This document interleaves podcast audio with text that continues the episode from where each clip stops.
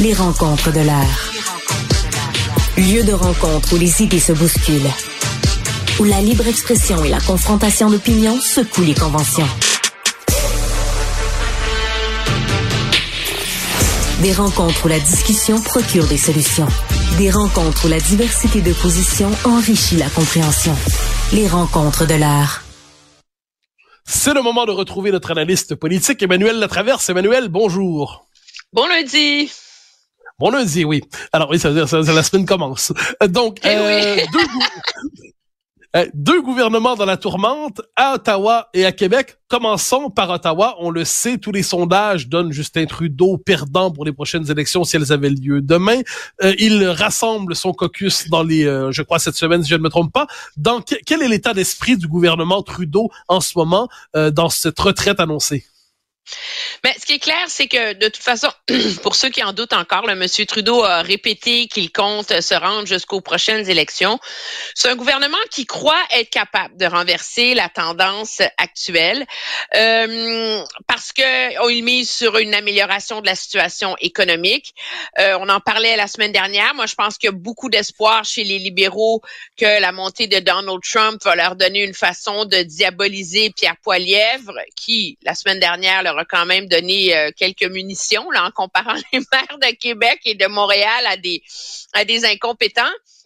Mais surtout, le défi auquel le gouvernement euh, est confronté, c'est que son message passe pas.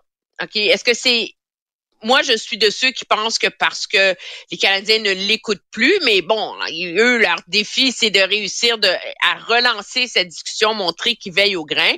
Donc, la priorité du Conseil des ministres, c'est parce que c'est vraiment le cabinet qui se rencontre cette semaine, depuis hier à Montréal jusqu'à demain.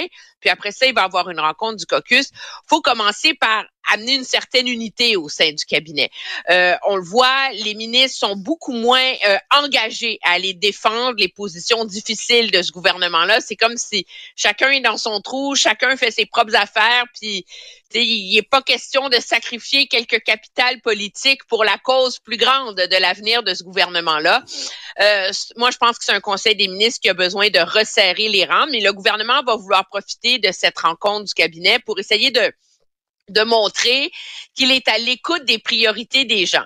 Puis ce qu'il y a d'assez rigolo, c'est la première. Alors, souvent comme ça, dans les rencontres du cabinet, on essaie d'égrener des nouvelles pour faire la manchette à tous les jours. Attention, mesdames et messieurs, grande priorité, le gouvernement Trudeau va se pencher sur les vols d'auto. Ah oui, là, oui, j'ai vu ça. C'est un peu étonnant. C'est-à-dire, si je comprends bien, c'est devenu un enjeu de sécurité publique au, cœur de la vie canadienne, c'est-à-dire les vols d'auto se multiplieraient et deviendraient un problème systémique, entre guillemets. Ben oui, c'est un mot que t'adores, mais c'est vrai que c'est un problème. Je veux dire, quiconque lit le Journal de Montréal, écoute l'émission JE, euh, va pouvoir euh, vous confirmer la le port de Montréal, c'est démontré, est une véritable passoire. Euh, les autorités savent plus comment s'y prendre. Montréal est une capitale du vol de voitures au Canada, puis il y en a quand même 60% qui sortent du pays. Là. Donc, oui, il y a un problème. Ce qu'il y a d'intéressant dans ce débat-là, c'est que à la dernière grande sortie qu'a faite euh, l'émission JE là-dessus et Journal de Montréal, le bureau d'enquête au mois d'octobre, à l'époque, la réaction du ministre avait été euh, plutôt molle, je dirais. Il avait dit, ah, c'est vrai, on pourrait mettre sur pied une nouvelle escouade. Et là, je te cite sa réaction à l'époque. Vérifier tous les produits qui quittent d'un port aussi occupé que Vancouver ou Montréal n'est pas possible. Alors, à l'intérieur de ça, qu'est-ce que les agents de l'Agence des services frontaliers peuvent faire? Pour cibler, identifier, évidemment, gérer le risque? Là, trois mois plus tard, il faut convaincre les Canadiens qu'on est saisis par les enjeux qui les touchent. Puis c'est vrai que pourquoi? Parce que tous les députés en entendent parler. Alors là, on va faire un sommet national au mois de février pour essayer de trouver des solutions. Mais pour un gouvernement qui veut se relancer, disons que c'est assez limité comme matière. Ben oui, ben il va, il y, a, y a plus que ça. Moi, ce que je trouve intéressant, c'est qu'on on, on cherche des choses très people, tu sais, euh, pour essayer de montrer là que, les petits et les gros problèmes interpellent le gouvernement. C'est très tangible. Euh, les gens qui écoutent les nouvelles ce soir disent ah oui, le gouvernement va s'attaquer aux questions euh, du vol de voiture. Maintenant, le problème est, est plus large de ce gouvernement-là. Tu vois, à l'heure où on se parle en ce moment, Mark Miller est en train d'annoncer euh, un resserrement très sérieux de l'accueil d'étudiants étrangers particulièrement dans trois provinces, hein, il faut le dire. C'est l'Ontario, euh, la Colombie-Britannique et la Nouvelle-Écosse parce que c'est vraiment des euh, provinces où il y a un problème, là, ces espèces de, faux collèges là euh, qui font semblant de donner des formations, qui sont en vérité des formations bidons, puis qui sont comme des, des passerelles illicites pour faire rentrer des gens au Canada puis leur donner une façon plus rapide d'obtenir une résidence permanente parce qu'après ça, ils peuvent dire, qu'ils ont, ont, étudié au, Canada. Tu te rappelleras, Mme McCann, il y avait eu le même problème au Québec à l'époque avec les étudiants indiens dans des collèges bidons à Montréal. Et Mme McCann avait vraiment en tout cas, entamé un gros ménage là-dedans. Puis au Québec, on est, ce ménage-là se poursuit. Mais quand on se rend compte qu'il y a 20% de ces étudiants-là qui vont même pas à l'école. Ils essaient même pas d'avoir la formation. Ce sont carrément des faux étudiants. Mais là, le gouvernement veut s'attaquer à ça. Moi, je pense que ça, c'est une façon d'envoyer le signal aux, Canadiens que, euh, que le, qu'on prend l'intégrité du système d'immigration au sérieux. Puis ce qu'il faut comprendre, puis moi, je pense que c'est là que le gouvernement euh, peut gagner à, réaligner ses flûtes sur l'immigration, c'est qu'on prend toujours pour acquis dans le débat public que les immigrants, cet électorat-là, le probablement est monolithique, et que c'est les immigrants, tout ce qu'ils veulent, c'est qu'il y ait plus d'immigrants au Canada. sais. Mais la réalité, puis on l'a vu par l'expérience du gouvernement Harper à l'époque, c'est que les nouveaux arrivants, les gens qui sont de nouveaux citoyens canadiens, ceux qui votent, ils veulent un système d'immigration qui est juste parce que eux, ils ont fait l'effort de devenir citoyens canadiens. Eux, ils ont payé, eux, ils ont attendu. Et donc, ils sont pas favorables à un système d'immigration qui est une passoire de un. Puis de deux, ces gens-là, ils ont des enfants maintenant qui sont pas capables de se loger, qui sont pas capables d'aspirer à la propriété. Alors, ces électeurs-là aussi veulent que le gouvernement s'attaque aux priorités de tous les Canadiens parce qu'ils en sont impactés eux-mêmes une dernière question sur ça avant d'arriver sur Québec. Euh, tu noteras, cela dit, que dans tous les pays occidentaux, le parti immigrationniste chaque fois, donc le Parti libéral du Canada, le Parti travailliste en Grande-Bretagne, euh, le Parti démocrate euh, aux États-Unis, en France, la France insoumise, en Espagne, le Parti socialiste, reçoivent normalement un appui très, très majoritaire du vote issu de l'immigration. C'est peut-être pas non plus un mauvais calcul de la part des partis immigrationnistes que de dire on va toujours miser sur cet électorat parce qu'il est d'une fidélité euh, massive, euh, dont son appui est massif pour le parti qui, les, a favorisé leur venue. C'est vrai.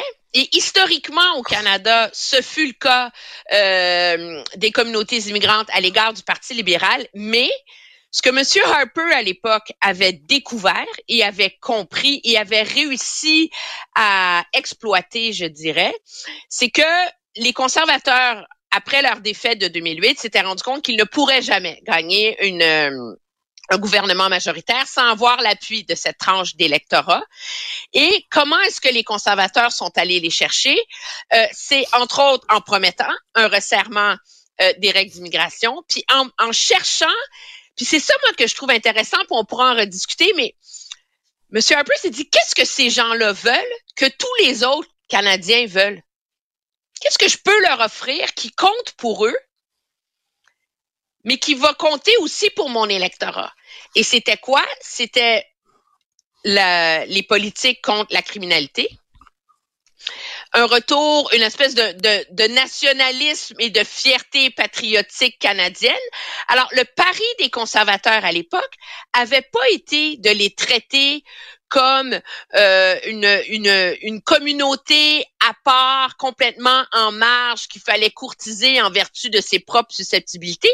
Ça avait justement été de miser ce qui rassemble ces communautés-là par rapport à la majorité canadienne. Et donc, euh, moi, je pense que c'est ce que très certainement, c'est ce qu'essaie de renouer et de renouveler comme tentative euh, le Parti conservateur en ce moment.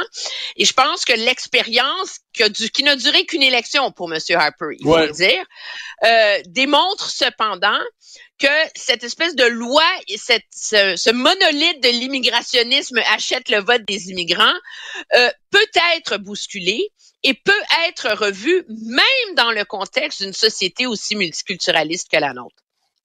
Parlons maintenant de l'autre gouvernement à la dérive en ce moment, le gouvernement Legault, qui lui aussi cherche à se relancer euh, ces jours-ci. Oui, ben il y a une chose de certaine, c'est que M. Legault doit regarder ce que fait M. Trudeau et décider de ne pas faire la même chose.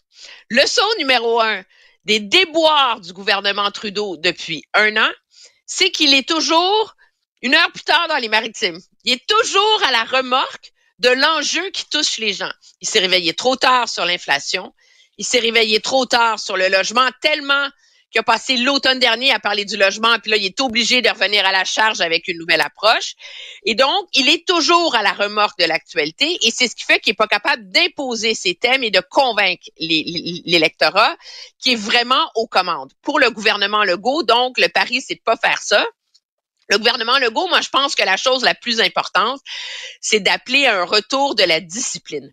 C'est un gouvernement qui, dans son premier mandat, avait une feuille de route très précise. Il la suivait. Il n'y avait pas d'improvisation.